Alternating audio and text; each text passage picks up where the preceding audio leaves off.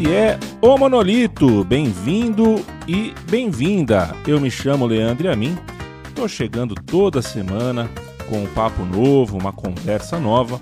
E dessa vez eu estou com o Bolívia Zica, um tipaço, um personagem, um cara muito legal e um personagem também muito interessante de se observar nestes últimos anos, entender o sucesso do Bolívia com o público e também com os seus interlocutores, com os jogadores de bola, é estudar um pouco de comunicação contemporânea. Eu não perguntei para ele se ele pretende tirar a máscara, se é isso que você está pensando. Mas deu tempo da gente conversar sobre muita coisa. A gente falou de público-alvo, juventude, humor, de mercado e deu também para dar uma risada, que afinal de contas é para isso que a gente está vivo. Você vai ouvir um áudio imperfeito da minha parte, eu te peço desculpas por isso. Eu sou novo em Cidade Nova, quem me acompanha nas redes sociais sabe que eu me mudei, né? Ainda não montei uma estrutura devidamente vedada de áudio e bem na hora marcada para a gente conversar, começou a chover pra cacete em Maceió. Então, tem um certo ruído de chuva bem lá no fundo, nada comprometedor, mas tem. A gente tentou ao máximo inibir, mas uh, tá aí. Vamos de papo, vai, vamos ouvir Bolívia Zica conversando comigo.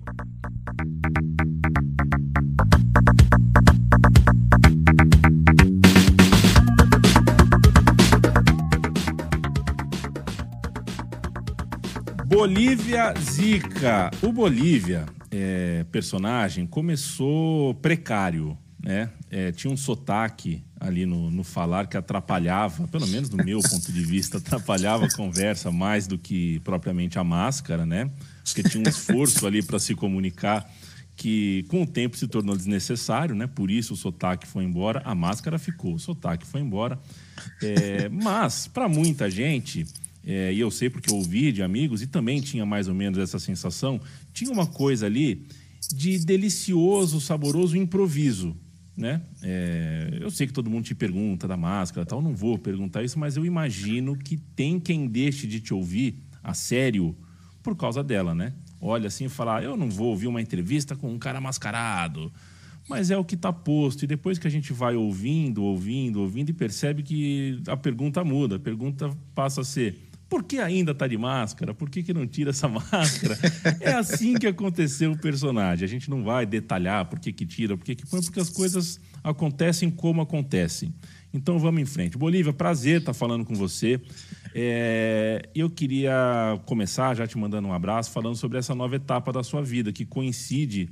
É, é, a gente está aqui num momento que o futebol está muito baixo astral né, no Brasil mas esse Bolívia que começa coincide com uma época que era para ser muito alta astral. Copa do Mundo de 14, a gente tinha Copa das Confederações um ano antes, era para ter Copa América em 15, a gente passou para 19, era para ter, a gente teve Rio de Janeiro em 2016, o futebol no Brasil estava legal, né? o esporte no Brasil estava legal. É, eu, por exemplo, estava duro, sabe, Bolívia? Eu não tinha um dinheiro, estava realmente no negativo no banco, não consegui fazer nada na Copa do Mundo, praticamente não bebi cerveja. É, como é que foi a sua Copa do Mundo, o seu 2014? Vamos começar falando lá do começo, você com um personagem novo no colo para cuidar, para pensar, para planejar, e um momento tão legal de se viver o esporte no Brasil. E aí, beleza? Prazer falar aqui com você. É, a gente está começando então em 2014 nosso papo, é isso? É isso aí. Em 2014, exatamente. Então, a gente acabado de entrar no Desimpedidos, ela aquela coisa de vai ter Copa, não vai ter Copa. É, o país estava passando por um momento turbulento, é, mas todo mundo estava empolgado ao mesmo tempo de receber a Copa do Mundo, né? É, e, e como era o começo do canal e tinha acabado de, de aparecer a história do, do personagem, que foi um acidente, né? A gente estava desbravando o mundo. Era um mundo novo, porque eu sou jornalista, trabalhei em, em, né, em redação de jornal, de revista e tal. Depois eu fui trabalhar como redator de publicidade, enfim, TV. E, e a internet para mim era realmente, é, como ambiente de trabalho, uma parada nova. Então a gente descobrindo e crescendo, e a gente vendo que as nossas coisas começavam a, a, chegar nas pessoas, o pessoal começou, começou a curtir, e a gente não tinha censura nenhuma, porque essa época no YouTube você podia fazer o que você quisesse, usar a imagem de quem você quisesse, falar palavrão, enfim. E essa liberdade acabava até por incentivar a gente a não ter. Então era coisa de zoeira sem limite, porque era aquela coisa de nossa, a gente pode fazer o que a gente quiser aqui, né? E, e enfim, então e a, e a coisa foi crescendo, e exatamente por, por conta dessa parada mais, essa linguagem mais anarquista, assim, a parada começou a ganhar notoriedade e tal. E então a Copa veio bem nesse momento, né? Quando veio a Copa do Mundo, o Desimpedido na época estava com 250 mil. O Facebook, nessa época, que era a medida boa, né? Era a rede social que dava uma, uma noção do que, que, né? que, que era mais é, acessado e tal. É, quintuplicou durante a Copa do Mundo por causa dos memes e dos vídeos e não sei o quê. E, mano, e no 7 a 1 a gente tava eu e o Mil Grau, e o Mil Grau enchendo a cara lá de tarde, a gente tomando uma cerveja e fazendo live é, para um público muito pequeno ainda, mas que já era um público do Desimpedidos, né? A gente já estava movimentando uma coisinha ali na internet. E quando começou a sair um monte de gol, sinceramente, eu tava já dando risada. Eu não senti que nem a galera ficou mal. Eu tava rachando o bico e já assim falando: nossa, a live aqui pós, o bicho vai pegar, a gente vai o Mil Grau entrou com saco de lixo, com uma. Mano, é, enfim, a, a, a, experiência da Copa do Mundo como um todo aqui no Brasil, eu não fui em nenhum jogo. Eu não fui em nenhum jogo, não consegui comprar ingresso, ou, é, enfim, estava trabalhando, eu não fui nenhum jogo, cara. Eu assisti, a Copa aconteceu no Brasil e eu não fui no estádio. E a gente fez tudo de, de lá, né? Eu, Mil Grau, é, o Léo Bismarck, que é o São Paulo Mil Grau também, que fazia os motions, todos aqueles vídeos que a gente fazia de álbum da Copa, um monte de piada de mau gosto, sabe? Umas coisas que na época faziam sentido. É muito louco isso, mas é, faz tempo, se você for pensar, são sete anos, né? Passa o tempo, né, Bolívia? Como passa o tempo, né? Impressionante. Impressionante. Eu, eu, eu, tinha uma camiseta, tenho ainda, né? Uma camiseta velha do Palmeiras, muito antiga, item de colecionador, e um colecionador queria comprar de mim. Queria porque queria a camisa. E aí, na Copa do Mundo, ele me ofereceu ingresso categoria 1 para ver Uruguai e Inglaterra. Eu sem um puto no bolso. E aí eu pensei, cara, a Inglaterra perdeu o primeiro jogo e o Uruguai perdeu o primeiro jogo esse Inglaterra-Uruguai vai ser uma bosta. Não, não vou querer, não. e foi o melhor jogo da Copa do Mundo, provavelmente. Quanto que era o ingresso que estava vendendo? Ah, eu não me recordo do preço, não, mas ele queria trocar os ingressos pela camisa, né? E aí Entendi. eu, ia, não, eu não ia ver o dinheiro, eu ia dar a camisa, pegar o ingresso para esse jogo e para o que veio a ser Argentina e Suíça nas oitavas de final. Mas já passou. Mano, Ô, é assim, e na Copa de 2010 anterior, eu também estava trabalhando, porque eu estava lá na África do Sul com o CQC. Então, eu também estava muito mais preocupado com o trampo. E é muito louco, mesmo quando você vai num jogo de Copa do Mundo para é, trabalhar ou uma final de Champions, por mais que você esteja lá curtindo o momento, é diferente quando você está indo lá para fazer um vídeo, que você tem que voltar com conteúdo bom, você está com a cabeça pensando o que, que você pode tirar daquele estádio e não exatamente curtindo 100% como torcedor, né? É muito louco isso friaca na África do Sul, hein? Nossa senhora, mano. Ó, aquele primeiro jogo no Ellis Park contra a Coreia, Coreia do Norte, mano. Coreia do Norte. Mano, foi um dos dias que eu mais passei frio na minha vida. Era o Gellis Park, mano. Tava foda. Passei muito frio na África do Sul. Tava frio pra caralho mesmo. É uma das, é uma das maiores unanimidades do jornalismo esportivo. É quem esteve em Brasil e Coreia do Norte afirma isso. Foi um dos maiores frios ah, é? Da, da... É, todo mundo diz. Porra, então isso pra mim é verdade. Porra, então eu me sinto até melhor, cara, porque eu achei que só eu é, tinha passado tanto frio, porque. Porque eu tinha aquela, aquela parada que a, a, é, a, Band na época deu um kit, né, pra galera que ia pra Copa do Mundo levar, e aí a, o pessoal do CQC ganhou também. Então tinha aquela, aquela botina bem, bem grossa, bem, bem forte, assim. É aquele negócio pra você pôr por baixo do minhocão, tipo um minhocão assim, né? E aí, que esquentava pra caralho. Você tá dentro do quarto com aquilo, você tava, mano, quente. Mais a calça, mais o jaco, aquele jaco, mano, desse tamanho, cachecol, gorro, luva. E mesmo assim, parecia que eu tava pelado, velho. Tava muito frio. o, o Bolívia, é, para muitos que estão ouvindo, talvez seja uma novidade, né? O Bolívia é, era uma das cabeças por trás do CQC, programa não, era, de muito sucesso é, lá. Cabeça por trás, não. A gente era, eu era produtor, só que lá era produtor de conteúdo. A gente também ajudava no conteúdo com as pautas e perguntinhas para os repórteres fazer. A gente fazia esse trabalho também, mas não era as cabeças por trás, acho é. que é um pouco de exagero, mas tudo bem. É, né? até porque se fosse uma cabeça mesmo, a gente teria ganhado mais dinheiro do que ganhou, né? Se Exatamente. então, é isso. Ô, Bolívia, é o seguinte: tem um texto que o Jean Odd, colega Jean Odd, jornalista, assinou Sim. recentemente. Eu peguei o termo que ele usou para mim, para usar. A gente está no meio do futebol hoje diante de uma ditadura da contundência.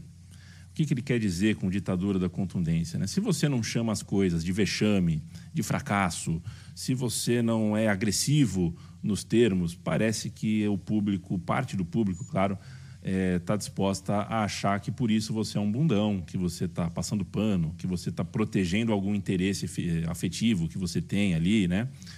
É, e eu me preocupo com isso porque a gente tem uma nova geração uh, nascendo para o debate da, do, do, futebol, para o debate da bola, muito habituado a essa coisa, né? Da, da, da contundência uh, no dia a dia, assim. Então eu queria saber se você acha que a gente desaprendeu a falar de bola de um jeito mais tranquilo, sabe? Ou, enfim, até mais do que isso, né?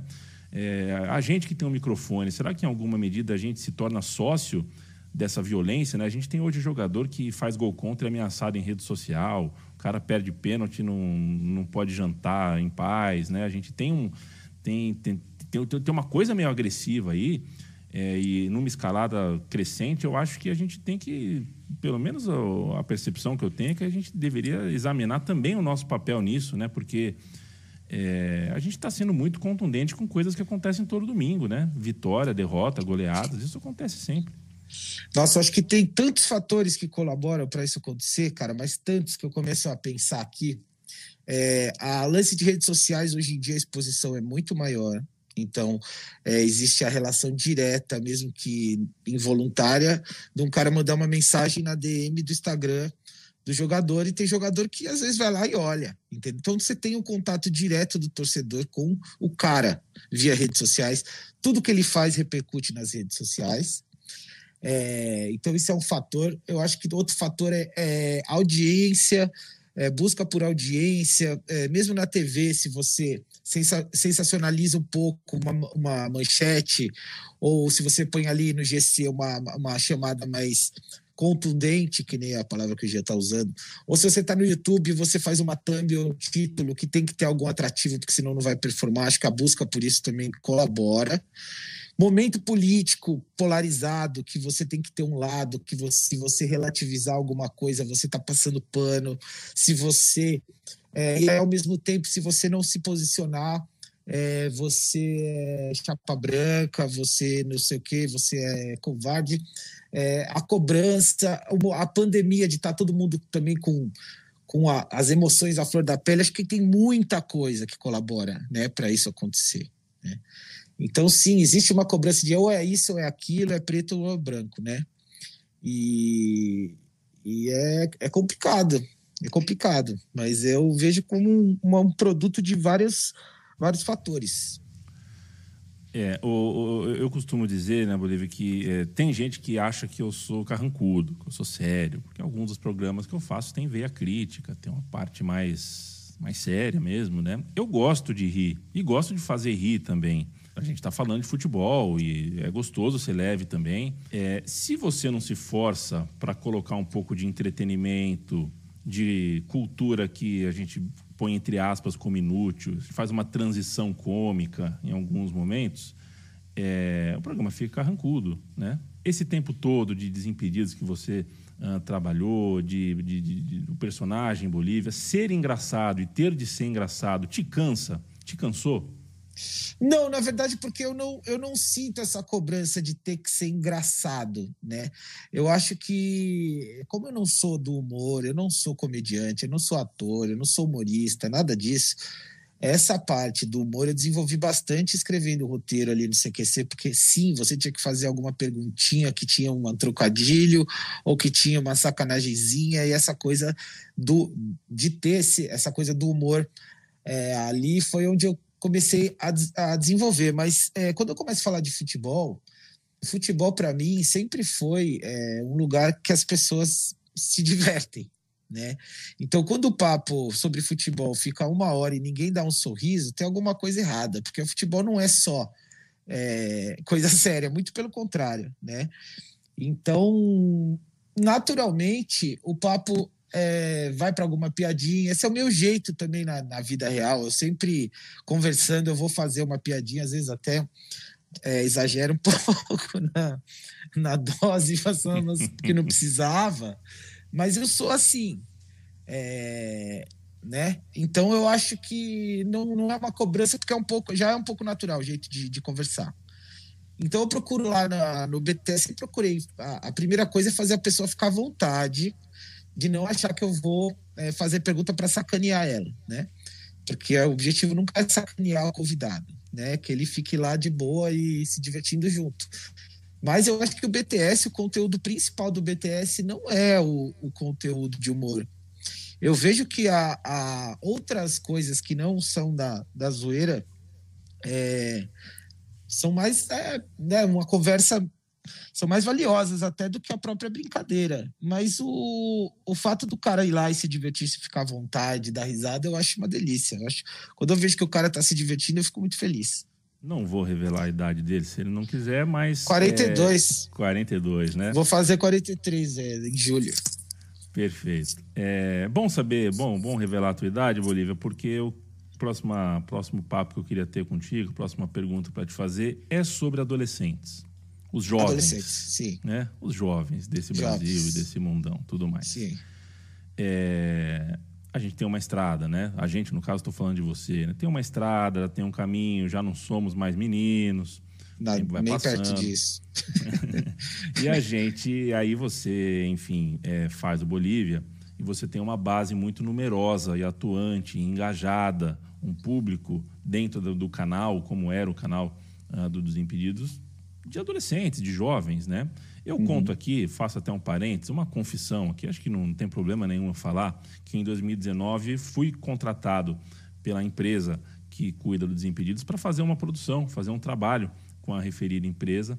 É, fiquei muito honrado, claro, com o Covid. Mando um abraço para Renata, que foi quem chegou ao meu nome. Era para pensar um projeto, fazer uma pesquisa, e eu tive dificuldade demais de interpretar o trabalho, de conseguir fazer o trabalho acontecer é, de olhar as coisas com esses olhos do público, né? Você tinha que olhar, interpretar como que é o público base, como que é o público alvo e trabalhar para ele, pensando já nele. E eu não fui bem, não foi um trabalho que eu fiz bem, né? Tenho total consciência de que foi um trampo que não deu certo. Assim, me contrataram para uma coisa, tenho autocrítica suficiente para dizer que não não rolou. É, e a culpa é minha, não dos jovens, né? É o meu trabalho. Eu tinha que ter conseguido uh, alguma coisa ali que eu não consegui. É, mas, cara, fala um pouco para mim sobre essa não, relação. Eu não, né? eu não concordo, eu não concordo com isso, não. Eu acho ah, que. Não? não, acho que o negócio foi atropelado. Eu acho que não foi feita a ordem das coisas direitinho. Você não foi brifado exatamente, sabe? Eu entrei na parada depois. Eu nem sabia que você já estava fazendo o trampo antes. Lembra? Lembro, Se a gente tivesse sim. batido uma bola desde o começo, você entendeu? Uhum. Às vezes não tem que adivinhar como é que é, como funciona o bagulho, entendeu? É, mas a, a, acontece, enfim. Fechando parênteses, é, já que a gente estava falando sobre os jovens, mas eu quero te ouvir sobre essa troca, né? Uma legião, uma molecada numerosa, atuante, uma nova geração que vem de um outro mundo, né? Que uma molecada que já nasceu com os pontos corridos. Já parou para pensar nisso? O cara não sabe Exatamente. É um... Mata-mata, brasileirão mata-mata. É. Isso não existe para eles, né? O pessoal que já nasceu nos pontos corridos tem um outro ritmo de mundo, outro ritmo de relação com, com o que é tecnológico, uma outra adolescência em relação à nossa. Enfim, Bolívia, adolescentes, como foi lidar com tantos nesse tempo? então, é, na verdade, assim, o Desimpedidos é, no começo não era uma, um canal, entre aspas, de adolescentes. Né? É, na verdade, era um negócio bem adulto, né? Assim, no, no sentido de formato, não, mas assim, de, linguagem, entende? Não era uma coisa feita para porque a gente só falava absurdo, entendeu? Não era uma coisa para criança. Apesar de ter uma máscara, não sei o que, o conteúdo era um negócio meio mas, é, e aí, se você for, é, for ver, hoje em dia acho que já mudou, nem tenho acesso mais a isso, mas era assim: 18, 24 e 25, 35, as duas maiores faixas etárias. Então não era mais novo, né? Com o tempo, o canal foi mudando um pouco o seu, o seu, o seu sentido editorial, assim, e foi atraindo um público mais novo, mais, maior né? Não que não tivesse, tinha. E eu, desde lá, lá, no começo do Desimpedidos, eu considerava que eu precisava conversar com esse público mais jovem e com o público um pouco mais velho, naturalmente eu ia conversar, porque eu faço parte dele, naturalmente as minhas referências, o tipo de piada, ou as citações que eu vou fazer, tudo, é, já vão sair é, como de uma pessoa da idade que eu sou, né? Então eu tinha que saber é, falar com o público mais novo também. Então eu estou em contato em redes sociais com esse universo de coisas que não fazem parte do meu dia a dia da pessoa aqui, mas que fazem parte é, do dia a dia do personagem aí, claro, do meu, né? Então eu tenho que, que, que me alimentar disso, de como que, que qual o tipo de, de, de, brincadeira, o tipo de gíria que usa, o tipo, sabe essas coisas? Simples, parece simples, mas você tem que estar tá ligado o tempo todo, o som total, que tá ouvindo. Total o som que tá ouvindo, o tipo de piada, qual que é o meme, qual é... Então, assim, isso eu mantenho sempre, eu gosto de estar de, de tá sempre ali. É, mas é, chegou uma hora que realmente eu estava é, sendo uma, um representante de um Desimpedidos que não existia mais. Então a gente achou melhor separar. E realmente o público do Camisa já é essa galera que também, por sua vez, não curte muito o Desimpedidos de hoje. Né? Então, cara, é, foi só uma, um, desmembrou, entendeu? E é porque fazia sentido e faz. E a gente está num canal novo, começando com todas essas dificuldades, é, apesar de ter todo essa, essa, esse legado que já vem do Desimpedidos, é um canal novo. Então a gente está com, com muita restrição para gravar, não pode muita coisa, convidados não pode, enfim, a gente está dando uma raça para começar né, criar uma cara e aí poder fazer o canal crescer como a gente espera. Né? Então, assim, o lance da vacina é o começo de, de, de tudo, né? Ô, Bolívia, e o Echeverri? Você já procurou o? Não, o nunca pensei, mano. Porque é, nunca pensei porque é um desimpedidos, por exemplo. A galera nem sabe que o molecada. Você acha que a molecada sabe quem é? Mano, eu lembro que um dos primeiros. Foi um dos primeiros BTS, um dos primeiros 30, acho. Foi com o Djalminha. E aí eu fui ver os comentários, cara. E os moleques falando, quem que é esse maluco? Jogou onde? Eu falei, meu Deus. Meu Deus. E aí você começa a entender com quem que você tá lidando, né? E aí você tem que uhum. arrumar o meio termo ali. Pô, o Echeverri que era o curisco, né? Não, porque o Echeverri, porque é o Diablo, é o Diablo, não sei o que, a Copa do Mundo, a abertura da Copa de 94 foi Alemanha e Bolívia. O Etiver entrou no segundo tempo, porque estava machucado, e foi expulso menos de 10 minutos depois de entrar. É, foi uma das grandes frustrações da minha, da minha infância. Assim. Me venderam me venderam o Etiver de mentira. Acho que ele gostaria de conversar com um personagem brasileiro uh, chamado Bolívia. Seria legal, é, seria legal. O Etiver, na verdade, você ficou assim com ele, porque foi aquele trauma daquele jogo que o Brasil perdeu, que o Tafarel botou a bola para dentro. Você lembra disso? Foi a primeira derrota, o, né? Primeira derrota em eliminatória e o Gavão botava mó terror da Bolívia, o Gavão que ficou gorando. Aí o, o, o, cara cruzou o Tafarel, pôs o pé errado assim, bateu no calcanhar dele e entrou a bola. O Brasil é perdeu. E aí virou a o El Diablo. O Galvão é um vendedor de emoções, né? Tanto que ele acabou transformando o Echeverri realmente num cara virou um, um vilãozaço de novela, assim, pro Brasil. Exato, então. E não era tudo isso. Inclusive, episódio recente do meu time de botão, que eu fiz com o meu irmão, Paulo Júnior, a gente conta a história desses craques de Copa do Mundo que não jogaram em nenhum time de, de ponta mesmo, né? Caso, por exemplo, uh, do Echeverri, o Valderrama, é um cara que só jogou em time mediano na Europa. É, e o Echeverri é um desses casos, né? Ele foi muito importante na popularização da Major League Soccer nos Estados Unidos para o público latino, né? Porque ele tinha uma, uma, uma influência ali, né? Um, um, era um personagem, mas um craque mesmo, de fato, ele nunca foi. Não, e o Close jogou, jogou assim, só time. Ele jogou, acho que chegou a jogar no. No, no Bayern. No Bayern, né? Jogou no Bayern. Só que foi muito pouco. Nos outros clubes era só clube mais ou menos, né?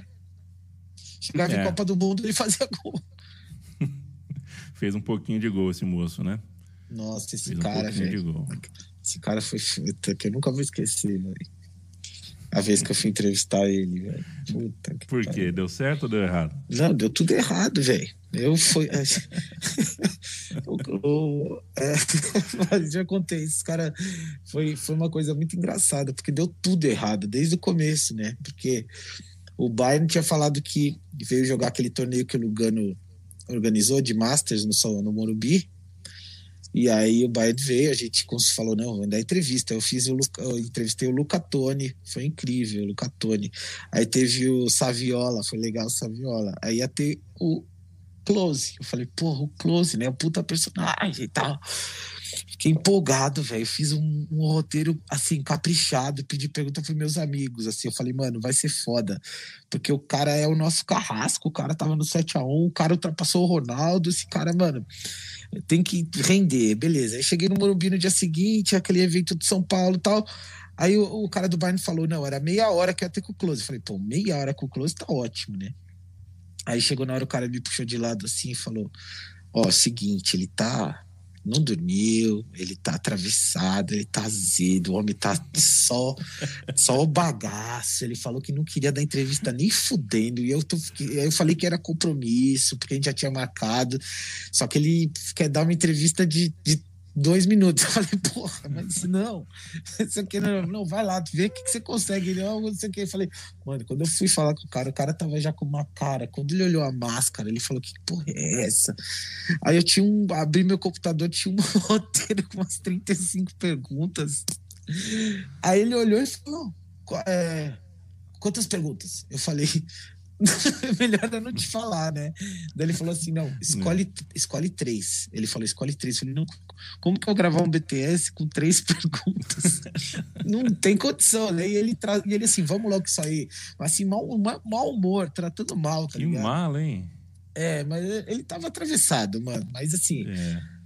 E, e eu, devia ter levantado e ido embora falar, não, então deixa quieto, né? Mas eu falei, aquela coisa de, de, de, jornalista, não, não vou voltar sem nada, sabe? Você fala, não, vou, vou dar o um sangue aqui, vou tirar alguma coisa tal. Aí comecei a fazer entrevista, eu não sei o que, acabou, mano. Beleza, eu falei, bom, tenho cinco minutos de close, eu fiz um vídeo descascando, cara. Fiz um react do meu próprio vídeo para ganhar tempo do vídeo, sabe? Para esticar. E eu reagi à entrevista, só que eu descasquei, xinguei ele pra caralho. Falei, mano, esse filho da puta ultrapassou o Ronaldo. Quem que ele acha que ele é? Esse canela dura do caralho. Eu dei uma descascada, tava engraçado, porque a minha intenção era era fazer aquele como se fosse assim, reforçando que o cara é o carrasco, sabe? Eu falei, vamos, vamos, pelo menos o vídeo fica engraçado, eu descascando em cima do close, mas os caras ficaram puto. Foi pro ar o pessoal do baile ligou lá, mano, envolvia Adidas, mandaram tirar o ar, derrubou, tirar do ar, derrubou na hora o vídeo, deu um puta no estresse, cara, foi foda. Foi foda. Adidas, Adidas, só pra, pra quem não sabe, Adidas, vocês tinham um compromisso comercial com a Adidas também, né? Então teve essa. É, ainda tem, é, ainda, ainda tem. tem, né? Então. É, e, mano, foi foda. É o segundo vídeo que, derruba.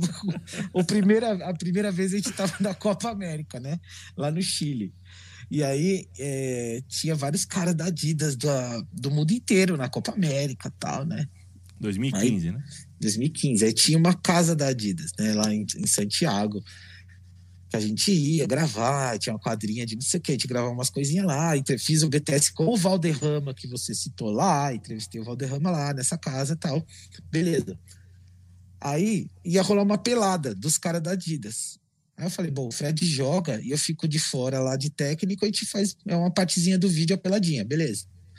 Daqui a pouco eu olho, eu olho pro campo, tem um alemão Tem um alemão com shorts branco com uma mancha marrom no meio do toba, velho. Tipo, mas uma mancha cagada ali. Ele cagou na calça, o alemão, mano. Ele literalmente. Sabe aquela quando você vai. Você acha que é peido e sai um caldinho e você Desce, se engana? Acontece. Aí já foi. Então, rolou isso no meio do jogo na calça do shorts do alemão e era branco o shorts. E aí virou dele. pauta? Então, e aí eu falei, foca no cu do alemão. aí o câmera foi lá, fechou, fechou na bunda do alemão com o borrão, mano. Isso foi pro ar, tá? E a, tipo, acho que quem viu da Adidas lá, tipo, passou batido. Aprovar, é. ah, vai pro ar. Foi pro ar, mano. No dia seguinte. Se for o dono da Adidas. Não era o pica da Adidas da Alemanha. Era o pica grossa, chefe master da Adidas. Era o capitão o general da Adidas lá da Alemanha, simplesmente, mano. A gente chegou na casa de seguinte, os caras tudo olhando pra gente feio, eu não sabia por quê. A gente teve que tirar do ar também cortar a parte do alemão, mano. Deu mó merda isso aí. Literalmente, né? Literalmente. Eu, do ponto de vista jornalístico, você está mais do que absolvido. A, a, a, notícia se, a notícia se apresentou mesmo. Porra, mano, eu tô lá, tô lá buscando assunto, o negócio aparecendo na minha frente assim, de graça. É, o, o, o, Bolívia, muito além do jornalismo marrom. Você, sabe, você citou o Saviola, né, o Bolívia? você sabe que o Saviola é campeão de futsal em Andorra, né? É, é isso que ele tá fazendo da vida hoje. Ele joga futsal até hoje? Profissionalmente, em Andorra. Veja Porra, você. Eu não, eu não sabia, eu acho que que ele, que ele morava em Andorra, eu lembro, acho que é porque eu troquei uma ideia com ele ali. Mas que ele é jogador é. profissional de futsal, eu não sabia. Pois é, desde Lizar Azul, campeão europeu de jiu-jitsu, essa informação foi a que mais me impactou, assim, Saviola, campeão de futsal. Foi bom, viu, Bolívar, você ter citado essas histórias, é. principalmente é. com, com Close, por exemplo, porque é, eu queria te ouvir sobre isso. Eu tenho uma teoria, né? Que eu costumo chamar de teoria do Ademir da Guia eu tive o maior jogador da história do Palmeiras. Eu tive três vezes de, de chance de encontrá-lo três vezes. É. É, me relacionei com ele nessas três vezes. Ele foi tão gentil no oi, no tchau, uhum. no atendimento, tão terno, um cara tão Sim. simples, né? É, é, e todo mundo que eu conheço que trabalhou com ele, entrevistou o Ademir em algum momento, fala a mesma coisa. E aí eu me permito balizar as coisas a partir do Ademir da Guia. Assim, se o Ademir da Guia o maior da história do Palmeiras. É assim, é pacífico, é leve, tem tempo para você, te ouve, te olha no olho. Por que, que eu tenho que entender que o Roger Guedes seja mascarado? Por que, que eu tenho que entender que o Keno seja assim, assado? Eu estou citando nomes aleatórios, tá? Uhum. É, a minha teoria é essa, sabe? Se o maior, o maior é quem baliza, né? Se o Paulinho da Viola te ouve, por que, que o, o, o outro, o outro sambista que não é o Paulinho da Viola, se dá o direito de ser mal educado com a gente. Eu, eu, eu cito isso porque a minha pergunta é: você lida com um jogador, jogador grande, né? jogador que está muito acostumado ao staff ao redor, mora em condomínio fechado, o carro é blindado, uma coisa muito casca grossa mesmo. E o seu trabalho é quebrar essa casca. Né? Deve ser aflitivo em alguns casos, casos que você não tem uma intimidade, você não acha onde penetrar ali naquele personagem. É, né? Você precisa quebrar aquela casca você não consegue achar como. Mas eu quero saber se, olhando o jogador de perto nesse tempo todo de experiência, você sente um jogador, jogadores de futebol, principalmente os maiores, né?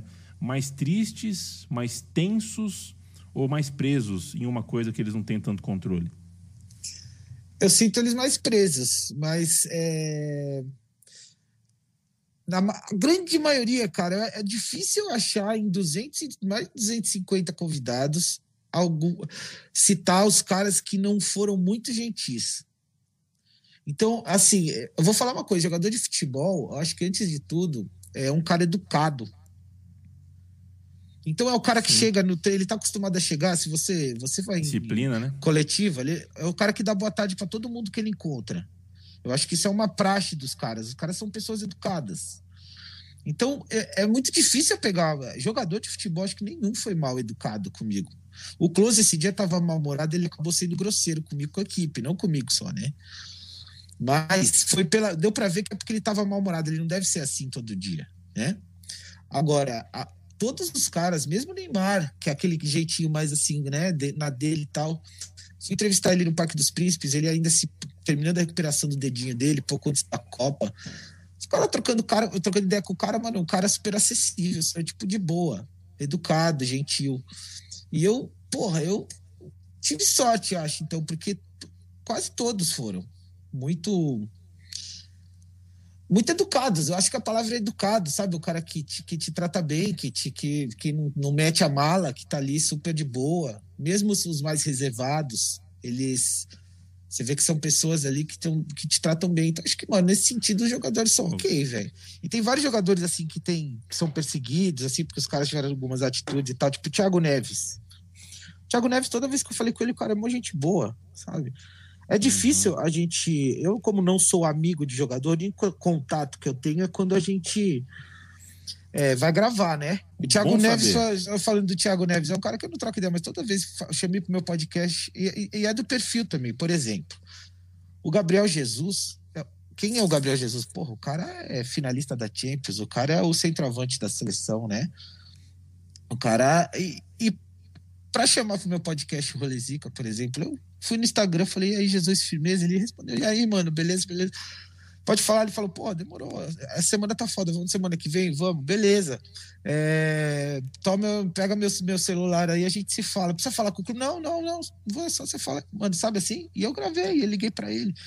E tem uns caras assim que são muito humildes e que você dá um, um, ponto, porque os caras são gente boa demais. Sabe, Douglas Costa, o Tyson, são os caras que você fala, mano, é, é louco, né? Você muda um pouco a visão que você tem das pessoas.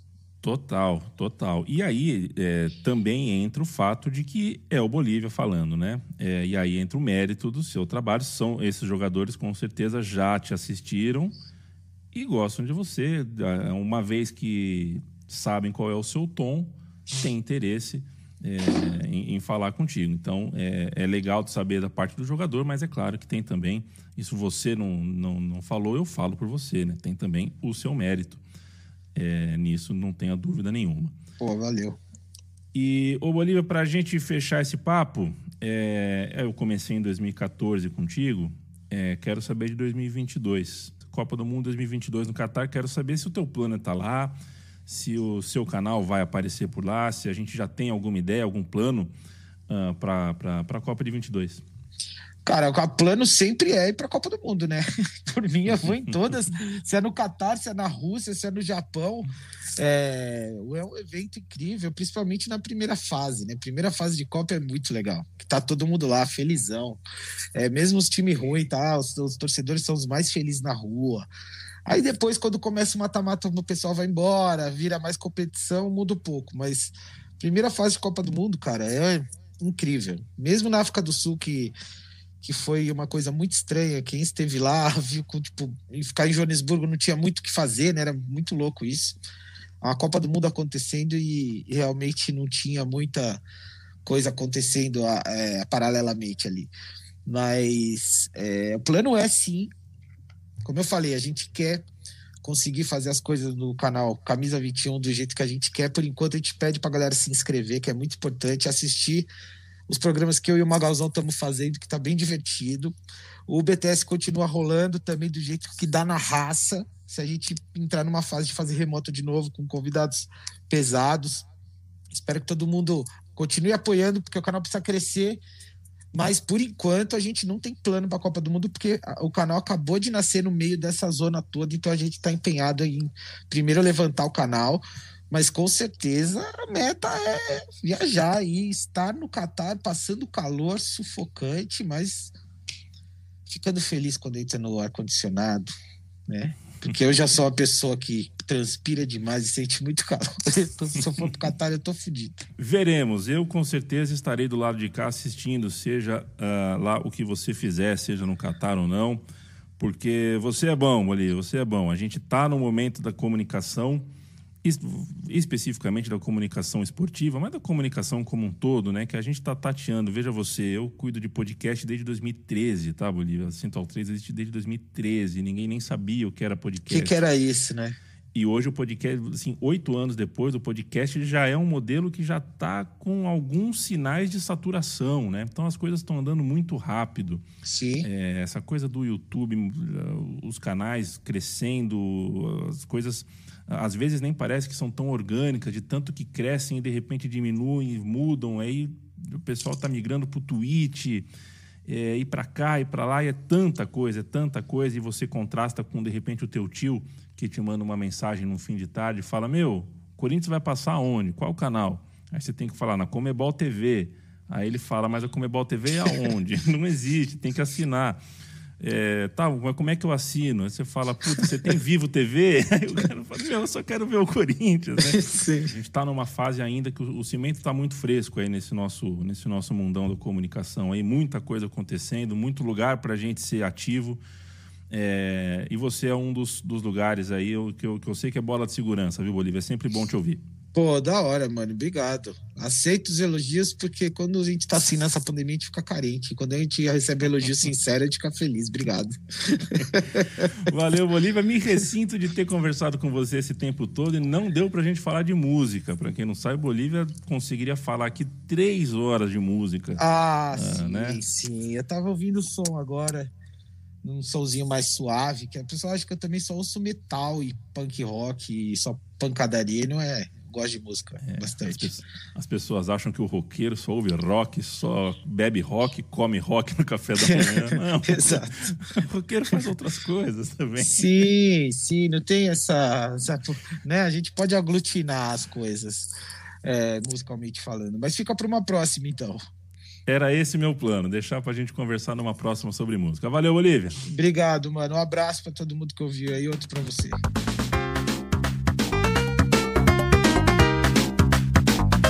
Valeu demais, Bolívia Zica, o Monolito. Olha, tem sido um prazer para mim uh, tocar essa bola, fazer esse podcast. Espero que para você também esteja sendo legal. E lembro, antes de me despedir, que a Central 3, o estúdio Central 3, tem um financiamento coletivo em apoia.se barra Central 3, apoia.se barra Central 3. É uma produtora independente que precisa de recursos para continuar produzindo e produzir cada vez mais. Valeu, gente. Semana que vem chega um episódio novo. Se não ouviu os anteriores, é só procurar no seu tocador preferido de podcasts.